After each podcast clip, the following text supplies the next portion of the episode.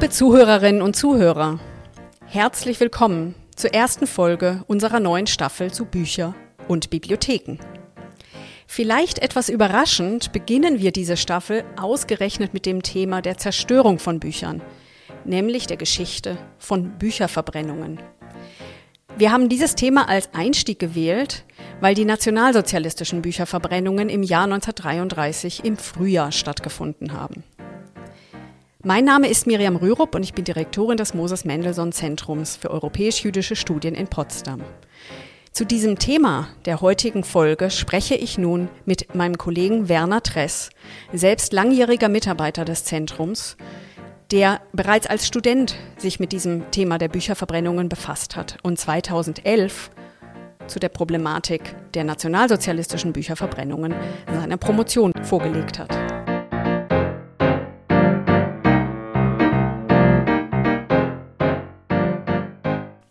Lieber Werner, Vielleicht als Einstieg, bevor wir gleich über 1933 sprechen, erstmal eine Frage zur langjährigeren Perspektive gewissermaßen von Bücherverbrennungen. Seit wann können wir in der Geschichte Bücherverbrennungen beobachten? als, als ein Instrument staatlicher Obrigkeit oder von Obrigkeit überhaupt wurde es immer angewandt. Es ist dann in der Geschichte tatsächlich mehrfach überliefert, dass es dann auch eben im Kontext christlicher Glaubenskonflikte, das heißt also in der Zeit der Patristik, der, während der Spätantike so war, dass eben zum Beispiel die Schriften der Arianer verbrannt worden sind äh, nach Urteilen von Konzilen. Oder äh, dann nähern wir uns sozusagen schon dem Ausgang des Mittelalters, am, am Übergang eben zur Neuzeit, der Reformer Jan Hus, der eben zum Konzil nach Konstanz eingeladen worden war, 1415, dort verurteilt und äh, dann sozusagen der Verbrennung seiner eigenen Schriften beiwohnen musste, ehe man ihn dann selbst auf den Scheiterhaufen verbrannt hat. Also diese, diese Verklammerung auch sozusagen einerseits eines hoheitlichen Aktes und Gerichtsbeschlusses, aber eben auch eines Glaubensurteils und dann eben auch einhergehend mit einer Hinrichtungssymbolik, nicht? Also dass man eben die Schrift eines Autors, einer Autorin verurteilt und sie sozusagen auch anstelle des Autors oder der Autorin dann äh, öffentlich hinrichtet. Und äh, der Historiker Hermann Raffitzeder hat das eben auch erforscht, also diese historische Dimension von Bücherverbrennungen oder auch Buchhinrichtungen. Da gab es durchaus auch andere Formen, also zum Beispiel ins Wasser werfen, mit dem Schwert zerschlagen, palimpsestieren, das heißt also noch vor der, vor, vor der Drucktechnik, dass man sozusagen dann die Buchstaben abgeschabt hat. Das war aber auch, waren auch andere Elemente eben von Wiedernutzbarmachung von Pergament äh, oder Beschreibstoffen. Und wenn wir jetzt sozusagen auf die deutsche Geschichte speziell zu sprechen kommen und ausgehend vom Jahr 1933, den nationalsozialistischen Bücherverbrennungen, dann kann man sagen, dass sie zwei Vorbilder hatten. Und das erste geht zurück auf das Jahr 1817, Wartburgfest wo ja eben im, im Zuge dieser Rituale, deutschen nationaler Rituale, die aber auch eben verbunden waren mit Verfassungsideen, Republikanismus, aber eben auch mit einem sehr radikalen deutschen Nationalismus, dass dort eben ein sogenanntes Wartenbergsfeuer durchgeführt wurde. Das heißt, man machte einen Vielleicht kannst du noch mal ein bisschen was sagen, was es mit dem Wartburgfest überhaupt auf sich hatte. Ja, also das Wartburgfest äh, war sozusagen eine Feier zum Gedenken an die Völkerschlacht bei Leipzig, äh, zum einen. Und äh, es war sozusagen Reformationsjubiläum, also das Gedenken 300 Jahre Reformation. Und es trafen sich dort Burschenschaftler, die in Verbindung mit ihren Professoren, die man Demagogen später äh, nannte, sich sehr stark darüber beklagten, dass es eben beim Wiener, Kong beim Wiener Kongress zu keiner geeinten deutschen Nation gekommen war, zu kein, keiner einheitlichen deutschen Verfassung. Man hatte sich eigentlich das Reich, das alte Reich wieder gewünscht. Und was es gab, war halt dieser deutsche Bund, dieses, diese, dieses äh, Konglomerat verschiedener souveräner Staaten. Und da, dagegen begehrte man auf, eben in Rekurs Kurs auf Martin Luther, den man sozusagen zum Pionier auch der deutschen Nationalbewegung erklärte. Und da wurden sehr viele Gebete gesprochen, nationale Reden geschwungen von Professoren, unter anderem Jakob Friedrich Fries, der ja auch schon als äh, Judenfeind durch seine Texte bekannt war. Und zum Abschluss machte man dann eben dieses Ritual eines Fackelzuges auf den der Wartburg benachbarten Wartenberg und dort fand dann eben auch eine Bücherverbrennung statt, äh, wobei man eben sogenannte Makulaturballen anstelle der tatsächlichen Bücher verbrannte und die dann eben beschriftete. Und da äh, waren eben die Schriften von August von Kotzebue, der als Gegner der deutschen Nationalbewegung äh, galt, äh, Schriften von Anhängern der äh, Restauration und dann eben auch der Text von Saul Ascher, Germanomanie, Skizze zu einem Zeitgemälde. Und Saul Ascher hatte schon 1815 diese deutsche Nationalbewegung eben sehr hart äh, kritisiert und auch ihre judenfeindliche Dimension aufgezeigt. Und dann verbra verbrannte man eben dort äh, seine Schrift Germanomanie mit dem Feuerspruch äh, Wehe über die Juden, die da unser Deutschtum und Volkstum spotten und schmähen und an ihrem Judentum festhalten. Und wenn man dann diese Verbindung noch zieht von 1817 nochmal weiter zurück, dann sind wir sozusagen beim Jahr 1520, also es war beim Wartburg-West eben 300 Jahre Reformation. Und 1520 hatte ja Martin Luther in Wittenberg die Bannandrohungsbulle verbrannt am 10.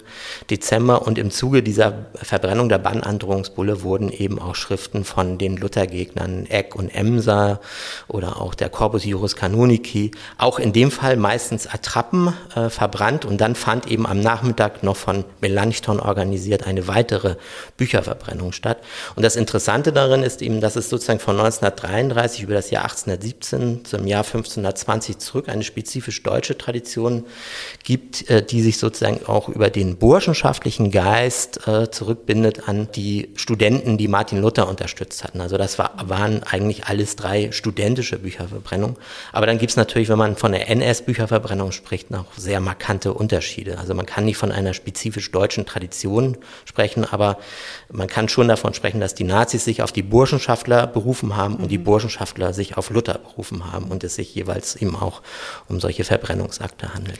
Das klingt ja alles unglaublich organisiert. Also ich meine, allein die Dummies zu bekommen oder zu organisieren, die man mhm. verbrennt statt der realen Bücher, mhm. ähm, ist ja eine planvolle Aktion und mhm. sich dann vorher auch die Bücher auszusuchen, die man mhm. auch noch mit, einem, mit quasi einem Feuerspruch ins Feuer mhm. wirft. Mhm. Äh, kann man tatsächlich davon sprechen, dass das so organisierte Aktionen waren oder entstand da zumindest dann auch im Umfeld etwas Spontanes an Gewaltausbrüchen? Weil ich würde jetzt so sagen, als mhm. Erinnerungsort, wenn man sich, wenn man sich auch die Drucke etc., die es gibt vom Wartburgfest äh, anschaut, dann sehen die ja eigentlich eher nach einer ziemlich wilden statt einer, mhm, einer mhm. konzertierten mhm, Aktion mhm. aus. Ja, es gibt immer Menschen, die dann solche Rituale, solche Akte äh, vorbereiten, weshalb man häufig dann nicht die Bücher selbst verbrannt hat, speziell jetzt bei, bei, bei Luther und dem Wartbuch hatte natürlich damit zu tun, dass Bücher überaus kostbar waren und teuer in der Herstellung.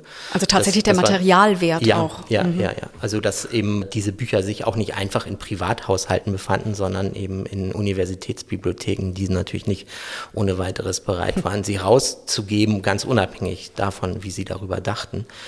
Und was eben 1817 anbetrifft, das Wartburgfest, kann man äh, sagen, dass eben Ernst Moritz Ahn und auch Friedrich Ludwig Jahn das gemeinsam vorbereitet haben. Also dass sie sozusagen den äh, Burschenschaftlern, auch den Turnstudenten, da die Stichworte gegeben haben äh, darüber, welche Texte für sie sozusagen undeutsch wären und äh, verbrannt gehören.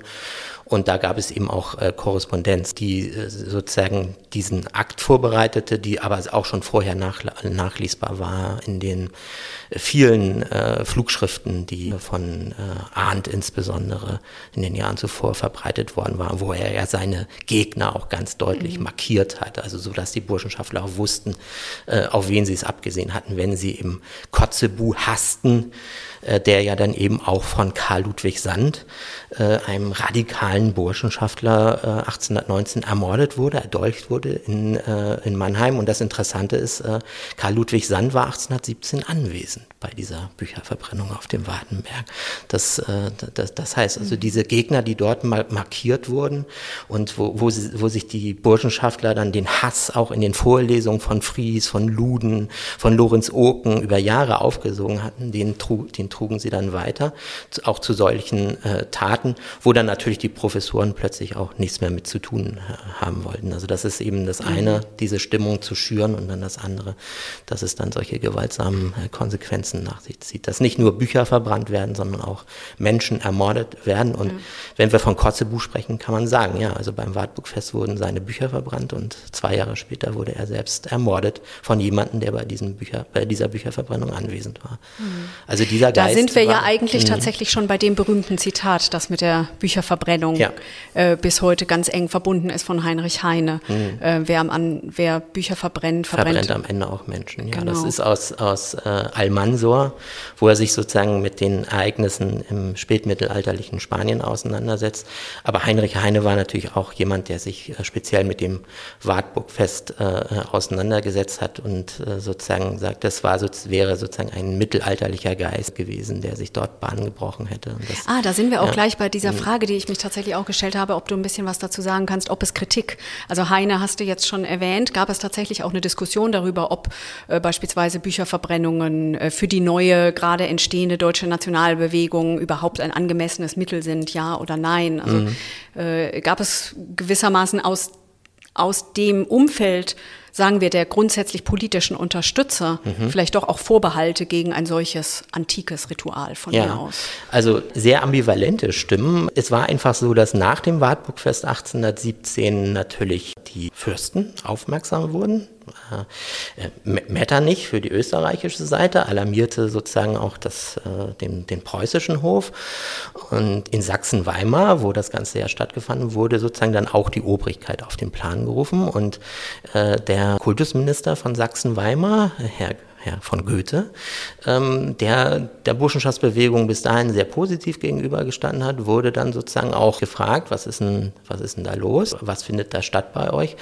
Und er hatte eben auch sich mit äh, Burschenschaftsführern wie äh, Riemann äh, vorher getroffen. Es gab auch Treffen, wo Goethe mit Karl Ludwig Sand in einem Raum war. Und er war sozusagen dieser Burschenschaftsbewegung eigentlich, äh, stand ihr sehr positiv gegenüber. Aber eben durch dieses Wartburgfest und insbesondere durch diese äh, Verbrennung, äh, die dort stattfindet und der öffentliche Widerhall, den er gefunden hatte, stand er dem dann doch äh, sehr kritisch gegenüber, weil er eben auch erkannte, dass das in gewisser Weise eine gewisse Revolutionsgefahr darstellt. Ähm, und er war eigentlich weniger den Burschenschaften gegenüber erbost, als vielmehr den Professoren, äh, die äh, dort mhm. mitgemacht hatten und die er eingestellt hatte. Und am meisten verärgert war er über den Physiker und Philosophen Lorenz Oken, der in seiner Zeitschrift ISIS einen Bericht darüber veröffentlicht hatte und der dann sozusagen noch so Karikaturen zu den einzelnen äh, Büchern äh, hinzufügte, die dann auch eben auch ähm, für sehr viel Ärger gesorgt haben. Das heißt also, er war dann in der Position, einerseits diese Bewegung zu disziplinieren, obwohl er ihr eigentlich positiv gegenüberstand, äh, und zugleich zu vermitteln, zu beschwichtigen, was dann im Endeffekt aber dazu geführt hat, dass dann Goethe selbst von den Burschenschaftlern eingefeindet wurde. Also er wurde dann plötzlich mhm, auch ja. der anderen Seite, zur anderen verortet. Seite verortet. Ja. Mhm. Ja.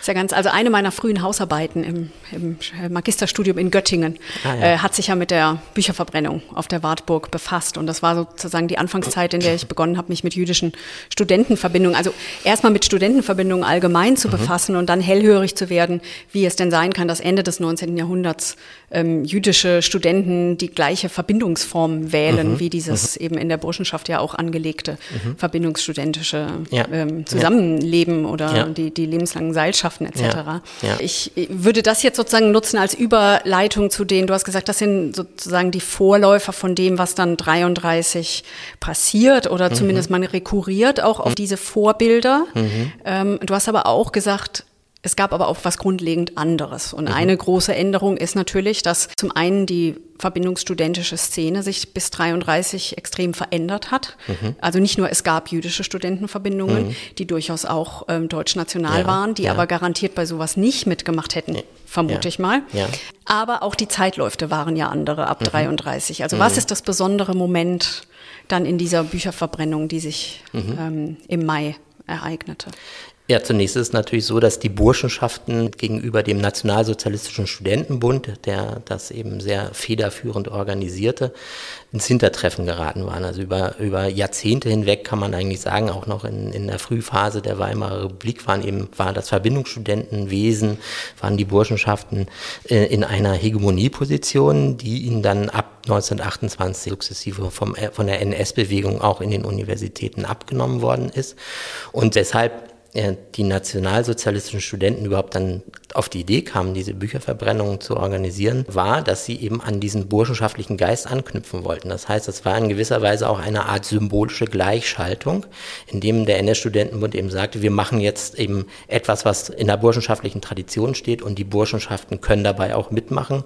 Wenn man die überlieferten Bilder sich anschaut, sieht man eben auch, dass äh, in Filmaufnahmen, Fotografien, dass die Burschenschaften an den Scheiterhaufen sehr präsent waren und dort eben im vollen Schmiss äh, Entschuldigung, in, äh, äh, im, im Wix, Wix äh, erschienen als, äh, als Chargierte und ihre Degen zogen und anderes mehr. Aber es gab eben markante Unterschiede, die vor allem dann darin bestehen, dass man das Ganze mit den modernsten Mitteln dieser Zeit flankierte.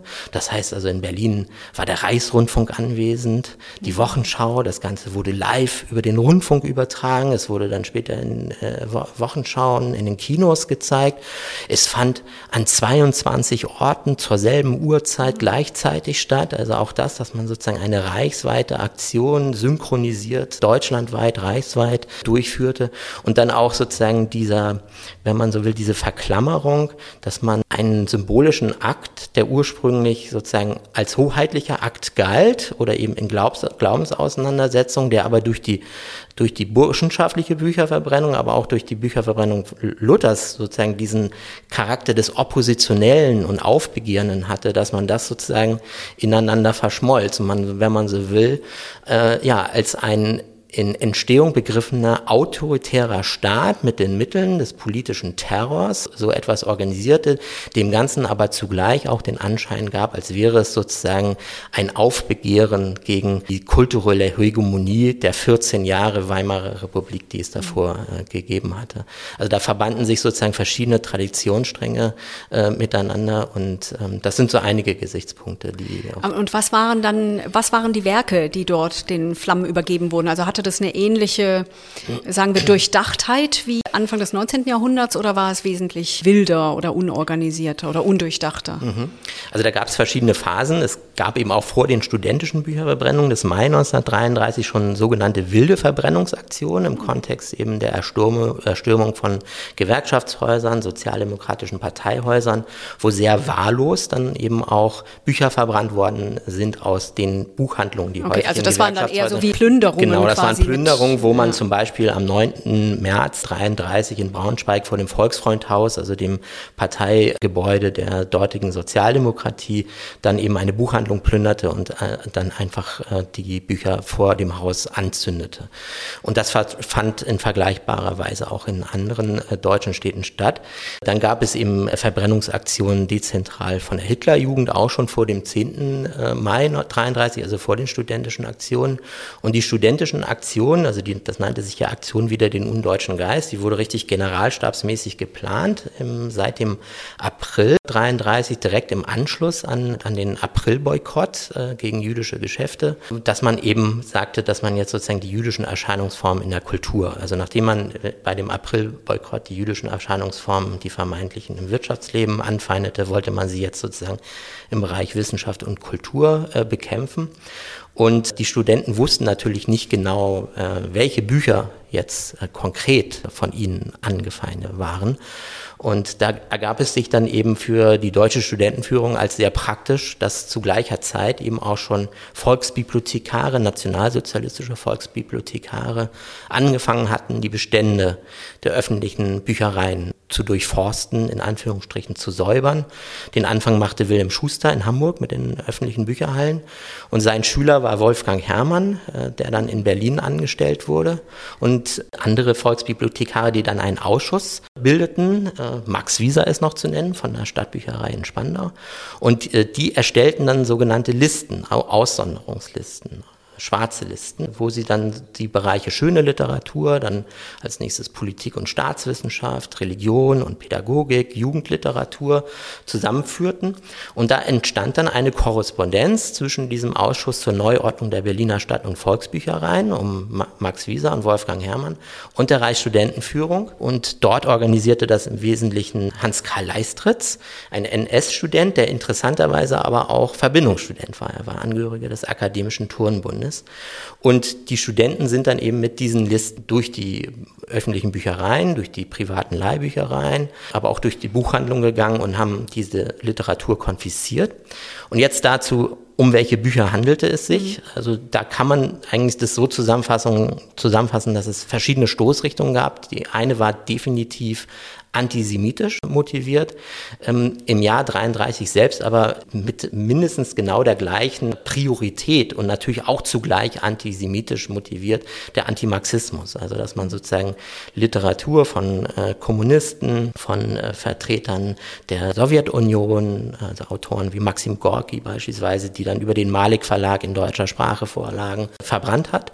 Dann als weiteres die ganze Literatur, die sich kritisch mit dem Ersten Weltkrieg auseinandersetzte, also anti Pazifismus. Aber das heißt auch Bestseller wie Remarque? Ja, ja. die damals ja, wahrscheinlich ja. jeder also zweite, also, selbst von denen, die mit verbrannt haben, gelesen hatte? Das Interessante ist ja, dass der Kanon der Literatur zum Ersten Weltkrieg und gerade der, die sich eben kritisch mit dem Ersten Weltkrieg auseinandersetzt, aber auch schon mit der Friedensbewegung davor, also Ludwig Quette, Bertha von Suttner, dass die so umfassend war, dass eben davon auch vieles heute äh, vergessen ist. Also Remarque im Westen nichts Neues ist bekannt, ne? aber es gab eben eine Vielzahl an Romanen, äh, aber auch Sachbüchern, die sich, die sich kritisch mit dem Ersten Weltkrieg und mit dem Fronterlebnis auseinandersetzen. Zum Beispiel will ich nennen einen, einen Briefroman von einer Frau, Adrienne Thomas, die sozusagen als Jüdin in Metz lebte während des Ersten Weltkrieges und das dort als Krankenschwester erlebte und dann in einem Briefroman verarbeitet hat, wo sie dann eben berichtet, die das Artilleriefeuer der Front, das 60, äh, die, die 60 Kilometer entfernt war, die Güterzüge mit den Verwundeten, die jeden Tag in den Bahnhof einfuhren.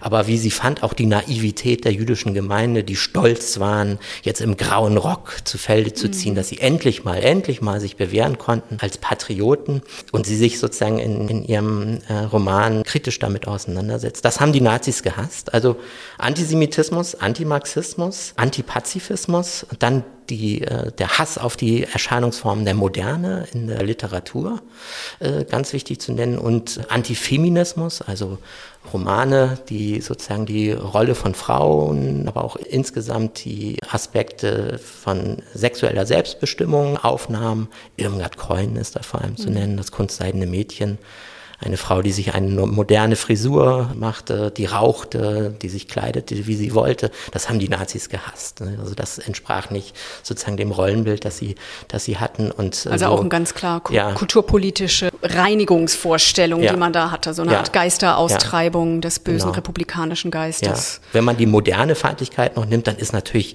als allererstes zu nennen der Großstadtroman. Also sowas wie Alfred Dublin, aber auch schon die Vorbilder von Dublin, also auch John Dos Passos, Manhattan Transfer, ja, also dass, dass eben auch amerikanische Literatur betroffen war. Upton Sinclair gehört auch mit zu den äh, Autoren, die auf den Verbrennungslisten standen. Und dann ist noch eben Antiliberalismus und Republikfeindlichkeit mhm. zu nennen. Das wissen auch die wenigsten. Der sogenannte Papa Heuss, der erste Bundespräsident, ist ja sehr bekannt auf den zwei Markstücken und auf Briefmarken, aber er hat eben auch ein Buch geschrieben vor 1933, Hitlers Weg, wo er sich als Vertreter des deutschen Liberalismus kritisch mit, den, mit der NS-Bewegung auseinandersetzte. Und auch dieses Buch wurde von den Nationalsozialisten verbrannt im Mai 1933.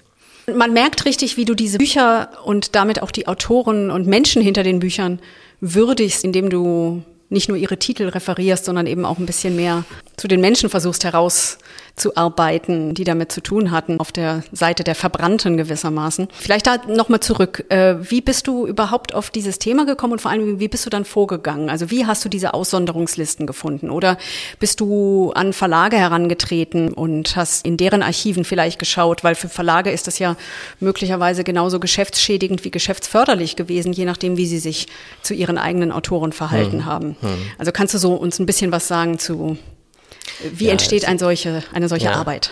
Also mein persönlicher Zugang bestand darin, dass ich äh, Student war an der Humboldt-Universität und dort im AStA, der sich dort Referentinnenrat äh, nannte. Und das große 200. Universitätsjubiläum stand bevor. Und ich als Vertreter des AStA ging sozusagen auch in die Hochschulgremien und sagte dort zu den Professoren, dann muss aber auch die nationalsozialistische Geschichte der Berliner Universität aufgearbeitet werden. Der Herausforderung äh, müssen wir uns annehmen, dem, dem muss sich die gesamte Universität stellen. Und dann sagte mir der Vizepräsident, der Bildungshistoriker Heinz-Elmar Tennort, dann fangen Sie mal bei Ihrer eigenen Institution an. Die Studenten waren nämlich die ersten institutionalisierten Nazis mit Hoheitsrechten, die den SA-Terror in die Universitäten hineingetragen haben. Und es waren auch die Studenten, die die Bücherverbrennung organisiert hatten. Und äh, das war mir in dem Maße bis dahin nicht klar. Ich dachte immer, naja, die Bücherverbrennungen sind eben von Josef Goebbels organisiert worden. Der hat ja auch die Rede gehalten auf dem Bebelplatz. Und dann bin ich der Sache weiter nachgegangen und dann entstand sehr schnell ein Ausstellungsprojekt. Also wir machten dann 2001 eine Ausstellung in der Aula der Humboldt-Universität und gleichzeitig fand auch dieses Programm Kommilitonen von 1933 statt. Das heißt also die noch lebenden, vertriebenen äh, Studenten, Stefan Heim gehörte dazu, aber auch Irene Gysi, die Mutter von Gregor Gysi und viele andere wurden eingeladen, die lebten noch.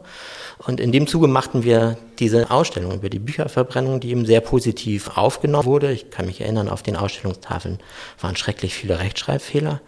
Aber dann wurde eben auch die äh, Presse darauf aufmerksam. Es gab einen Artikel in der Berliner Zeitung und dann wurde ich äh, kontaktiert von Klaus Wettig vom vom Willy Brandt Haus, der Verleger war. Und so entstand dann die Idee, äh, da ein Buch drüber zu machen. Also er fragte dann so, ja, das ist jetzt finanziell nicht lukrativ, aber so 90 Seiten wären ganz gut. Und dann, ich war noch lange nicht fertig mit meinem Studium, habe ich einfach ein Buch darüber geschrieben in relativ kurzer Zeit.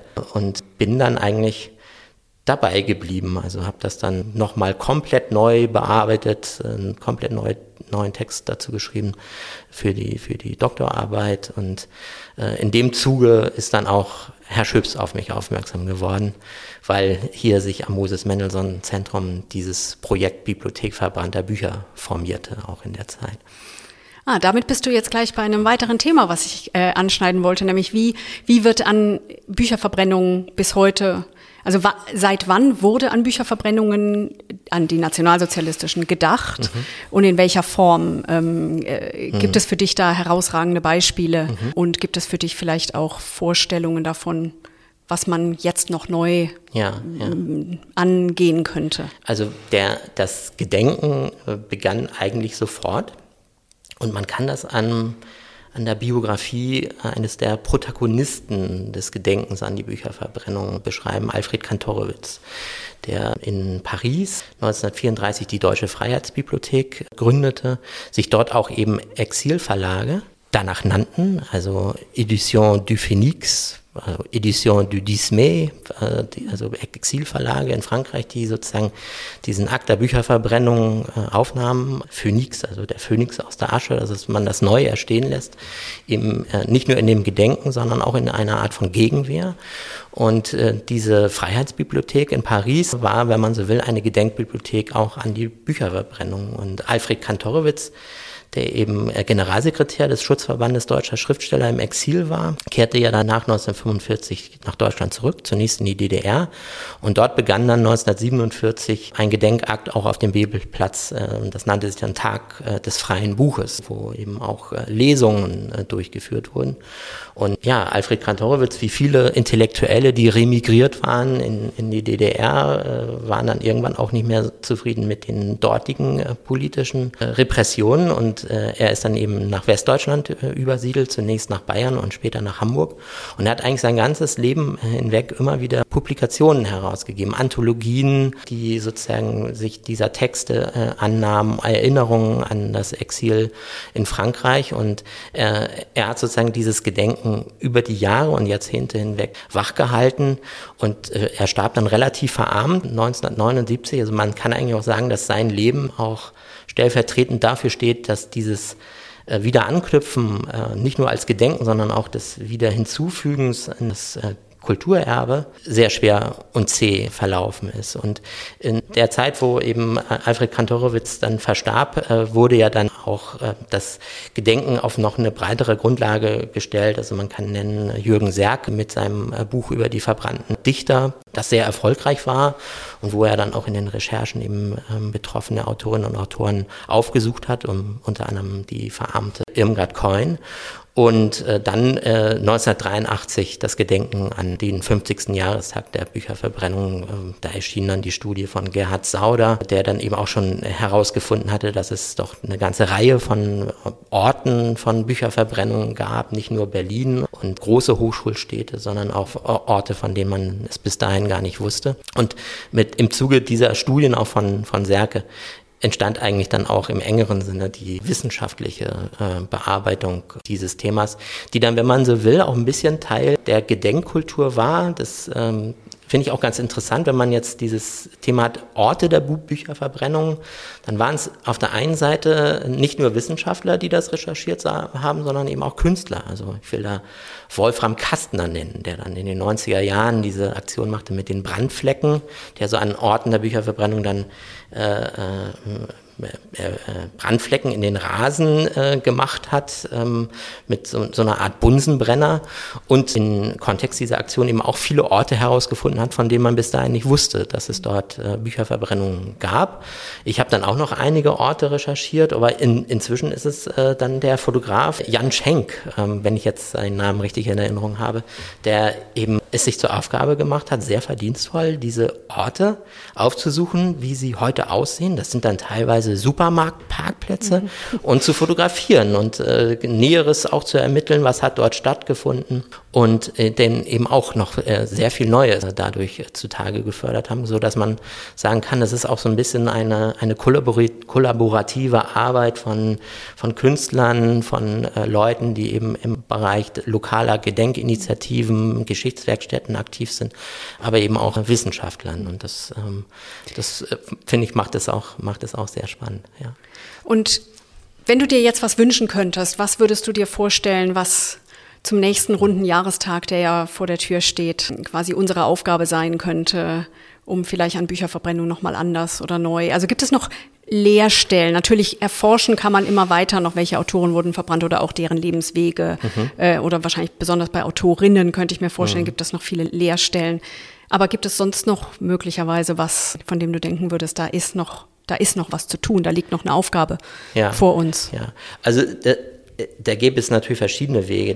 Das Beste ist natürlich, äh, die interessierte Leserin, der interessierte Leser geht in die Buchhandlung oder in die öffentliche Bücherei und sucht diese Bücher. Und, und dann ist es natürlich auch umgekehrt so, dass auch Buchhändler, Bibliothekarinnen, Bibliothekare dafür sorgen, dass eben diese Bücher zur Verfügung stehen. Dass auch Verleger schauen, Mensch, da gibt es doch noch einiges, was äh, unentdeckt ist, wo es sich lohnen könnte, das auch nochmal sozusagen den Also du meinst Verleger, Lesern, äh, aus deren Verlagsprogrammen Bücher verbrannt wurden, die, ja. die gewissermaßen nochmal in ihren Keller gehen und schauen, was ja, haben wir eigentlich im ja. Archiv äh, an genau. Manuskripten. Ja ja. die, die wir neu wieder auflegen könnten. Genau, also ich denke da insbesondere an Verlage wie, wie Surkamp, äh, Fischer, den Akademieverlag, die, die sozusagen in ihren Programmen sehr vieles hatten, was zu dem Bereich mhm. der verbrannten Literatur gehörte. Aber dann kann man natürlich auch noch einen Schritt weiter gehen. Es gibt sehr viele Gedenklesungen jedes Jahr um den 10. 10. Mai herum. Und es war ja im Ganzen so, dass eben die Bücher, die verbrannt worden sind, aus Volks- und Stadtbüchereien entfernt worden sind. Also von da ging die Initiative aus. Und äh, ich finde es schon erstrebenswert, wenn auch gerade diese kommunalen Bibliotheken sich noch stärker dieses Themas annehmen und äh, vielleicht nicht nur um die Jahrestage herum, vielleicht im Eingangsbereich oder an einer Stelle in den Bibliotheken eine Art Gedenkort schaffen oder einfach eine Stelle, wo man mhm. sich dieses Themas annimmt. Ja. Äh, nicht unbedingt jetzt im Sinne so, ihr müsst euch erinnern und ihr müsst äh, gedenken, sondern indem man einfach dieses äh, Angebot schafft und einfach auch die Vielschichtigkeit von Antworten auf brisante Fragen, die sich uns heute noch stellen, aufzeigt in, in verschiedenen Büchern. Also wenn es um zum Beispiel die Schwulenbewegung geht, ja, also dann das eben einer der Referenzromane von, äh, von Klaus Mann, äh, der fromme Tanz von 1925 da äh, zu nennen ist und, und man sich auch klar macht, welches, welchen Muts das eigentlich bedurfte, so ein Buch in dieser Zeit äh, dann zu, zu veröffentlichen mhm. und, und, und anderes mehr. Also da ist Friedensbewegung ist ein, äh, ist ein großes Thema, Frauenbewegung, aber vor allem natürlich alles, was auch mit sozialer Emanzipation zu tun hat, soziale Fragen, Fragen, Wohnungsnot, äh, Ausbeutung in Berufen. Äh, also ich möchte da erinnern, zum Beispiel an eine Autorin, deren Bücher fast völlig vergessen sind, Christa Nita Brück mit ihrem Buch Schicksale hinter Schreibmaschinen, dann eben die Lage von Frauen in den 20er Jahren, die in Büroberufen niedergeknechtet und ausgebeutet wurden, thematisiert hat. Mhm. Also da ist ähm, unheimlich vieles, wo ich finde, das ist äh, sehr aktuell und es ist auf eine literarisch sehr hochwertige Weise äh, bearbeitet worden und verdient auf jeden Fall, dass man sich das anschaut und auch mit Gewinn liest. Mhm. Und es gibt keinen Zwang zu lesen, aber es kann doch sehr gewinnbringend sein. Ich frage ja immer gerne am Schluss von einem Podcast, wo welchen Ort uns äh, der Gesprächspartner oder die Gesprächspartnerin empfehlen würde, wenn man äh, quasi nach Anhören des Podcasts gerne einen, einen Ort zum Thema aufsuchen würde. Und du hast jetzt in unserem Gespräch schon ziemlich viele Orte genannt. Wir waren beim Bebelplatz, äh, wir waren in den Bibliotheken und Bücherhallen, wir waren quasi bei den Verlagen, wir waren in der Uni. Gibt es, wir waren sogar im Internet, könnte man sagen, weil mhm. wir über diese, diese Seite gesprochen haben, was mhm. ja auch ein, ne, ein, ein digitaler Ort ist, an mhm. dem, an der über die Dezentralität quasi der Bücherverbrennung, mhm. die dort aufgezeigt wird. Also was für ein Ort kommt dir in den Sinn, außer den genannten, falls dir noch ein weiterer Ort als Empfehlung für unsere Zuhörerinnen und Zuhörer einfällt?